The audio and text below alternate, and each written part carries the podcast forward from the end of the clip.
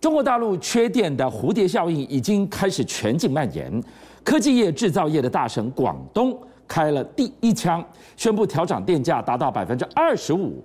这下从 iPhone 组装到名牌球鞋，台商新风暴已经形成。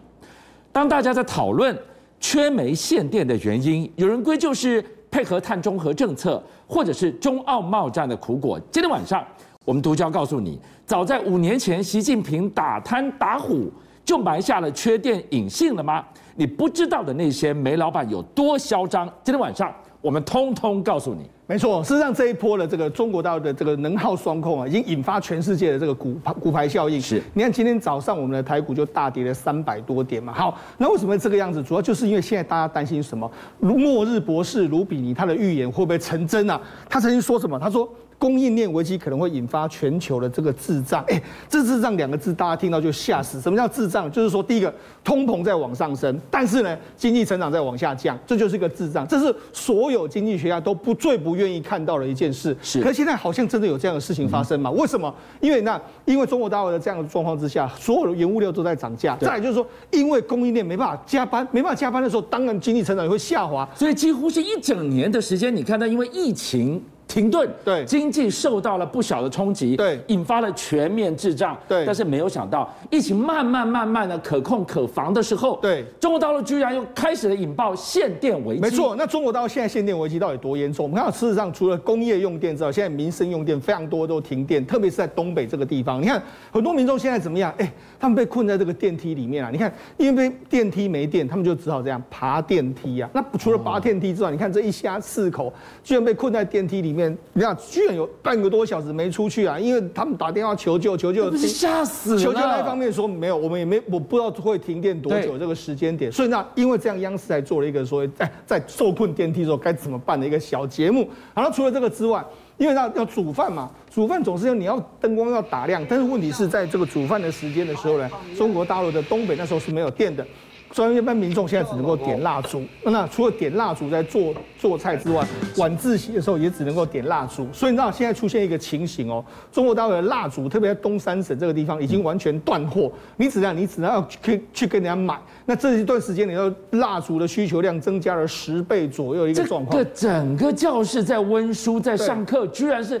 蜡烛一人一盏，这画面太惊悚了。没办法，因为他们现在真的没有电，但是你又需要在那边看书的时候，他们只能够用这样的方式。好，这是民生用电出了非常大的问题之外，工业用电也出了非常大的问题。为什么？你看一下，事实上现在呢，广东省先开了第一枪，他就说这样子的，因为我们这个电这么真的是不够的时候，那我们只好把这个离峰的这个离峰跟这个低峰的时候的价差把它拉大。对，他说他调涨这个尖峰时段的二十五趴。嗯哼。那除了这个之外，包括上海啦、湖。湖南啊、内蒙古啊、宁夏，他们都传出说要调涨电价。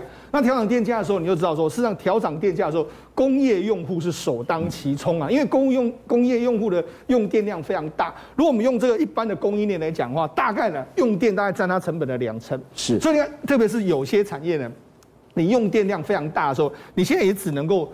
这个要么就停产，要么就涨价。比如说现在中国大陆的水泥业，还有中国的钢铁业，因为那水泥、钢铁都是耗能非常大，它目前就说，那我们就只好涨价，因为下游也只能够接受。另外一个制鞋业，广东省因为这个也停电，那包括说像自行车业，还有太阳能板呢，现在都酝酿就要涨价的这个状况。所以就有人说，之前不是曾经有中国大陆网民就说，你看我们是把通膨输出去，哎，现在真的是把通膨输出去，因为。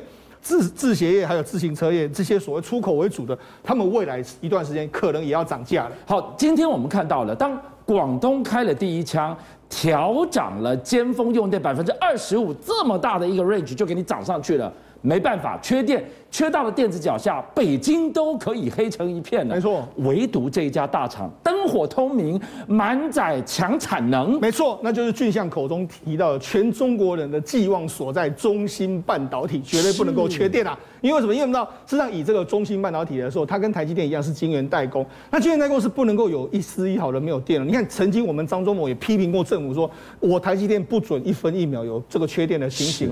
他们也是一样，所以他们目前给台积电的，哎，给中芯国际的这个待遇是，它没有受到任何的影响。中芯国际也在它的公开说明中都说到这样的情形。那不只是这个中芯国际啦，反正只要是中国大陆刻意要保护的，包括说像半导体。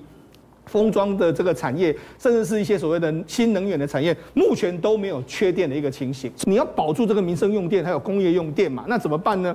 清锅，诶，央视已经报道了，他们九月三十号说了，他们已经透过这个黑龙江省的一个说黑河换流站，也就是什么意思呢？因为他们跟这个中国跟这个俄罗斯的电网是有互相的这个支援，所以他们已经跟俄罗斯要求要加大供应的这个电的这个力度，所以现在呢，他们已经加强对俄罗斯购买电的这个情形。好，那除了这个跟俄罗斯买电之外，因为我们知道其实呢。在能耗双控的这个局面里面来说的话，习近平是有跟国际承诺说，我未来的碳要减少，就没想哎，现在呢，没办法了，外国的碳买不了啊，这个。澳洲的煤炭的话，远水远远远水救不了近火啊！包括说印尼的煤矿现在又管制，那怎么办呢？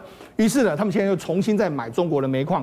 现在中国的这个煤炭工会啦，或者说煤炭的这个运销协会，他就说发一个通知，就是说我们目前呢发电的煤，我们要保供，一定要给你这个合约。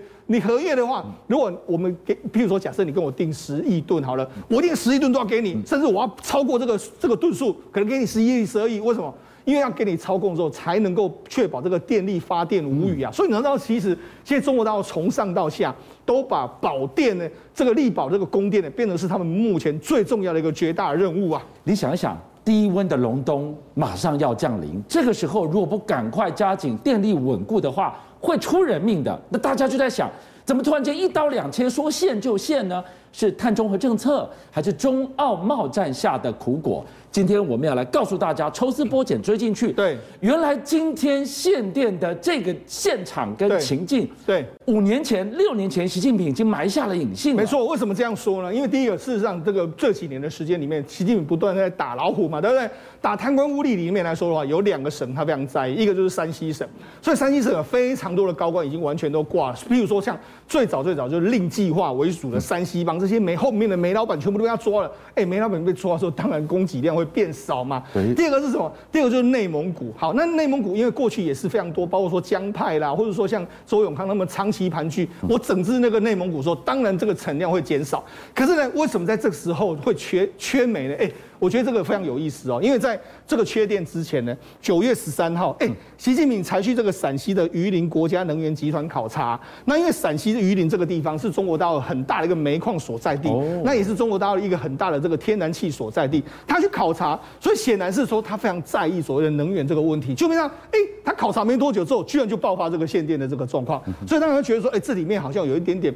不寻常的这个味道所在啊！这个地方太敏感了。榆林，榆林被称作是中国大陆的中国科威特，对，能源最重要的所在。哎，国家主席才来看过，对，你就给我搞所谓的电力供应不稳，所以这就是很奇怪嘛。好，那为什么会觉得很奇怪？因为主要人家说，你老虎打太多嘛。哦，那为什么这样？你看，事实上这个今年我们知道中国都有所谓的人大要开会嘛。那习近平也是要代表一个省市，就他今年是代表内蒙古哦，他去参加内蒙古的代表团哦。是，那参加内蒙古的代表团的时候，他就说了，哎。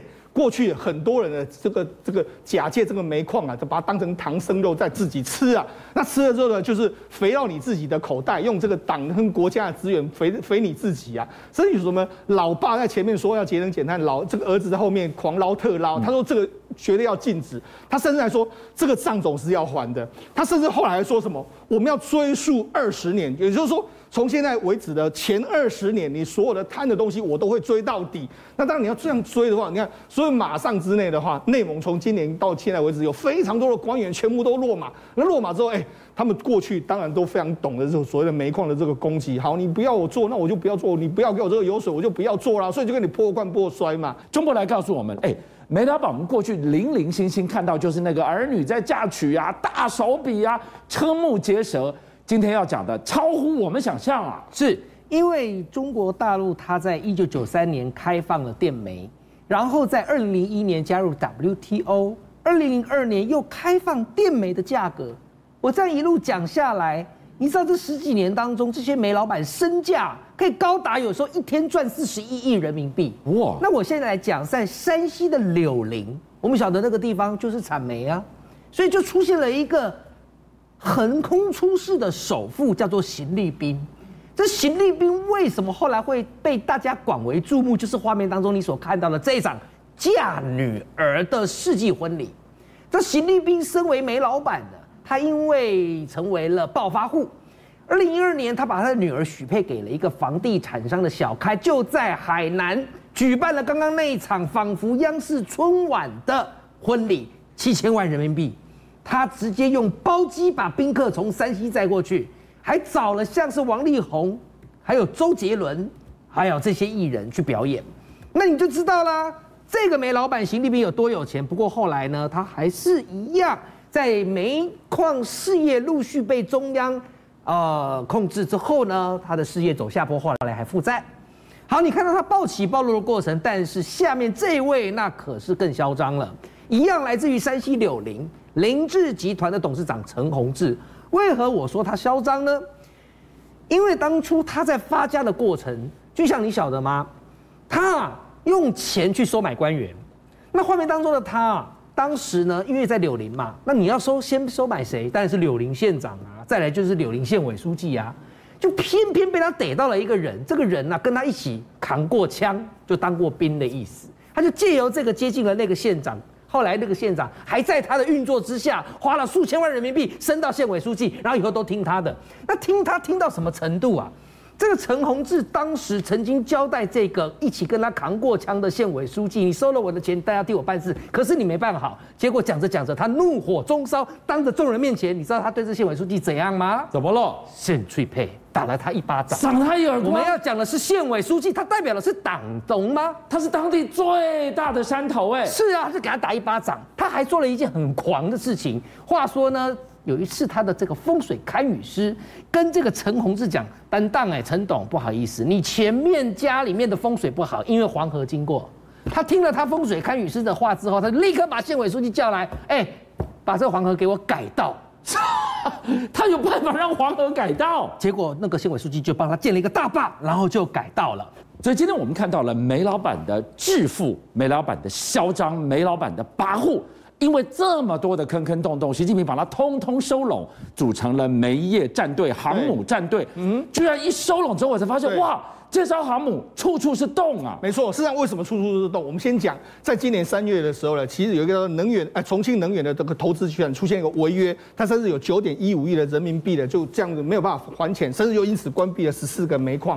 所以告诉你什么？哎，我真的认真查的时候，到处都是坑，到处都是洞啊！那因为这样子，习近平现在这几年呢，他就锁定这样子，十四五计划里面呢，我准备要重组这个煤气，因为过去可能煤气是散播在这中国各个地方的，那现在呢？他们决定说，我们要重组一个十亿吨级的这个大煤煤炭公司。未来这些大公司都是由我中央统一所管。那也就是说，他把这个能源的这个力量收到自己的手上。那你也知道嘛，在这个过程里面来说，很多煤老板因此就失势，因此就没有能力的时候，他当然会抵制你这样的动动作嘛。所以趁你这个时候呢，我就你这个缺煤的这个时候，我就把这个问题更凸显出来，让你习近平在这个冬天你也很不好过。邀请您一起加入五七报新闻会员，跟俊相一起挖真相。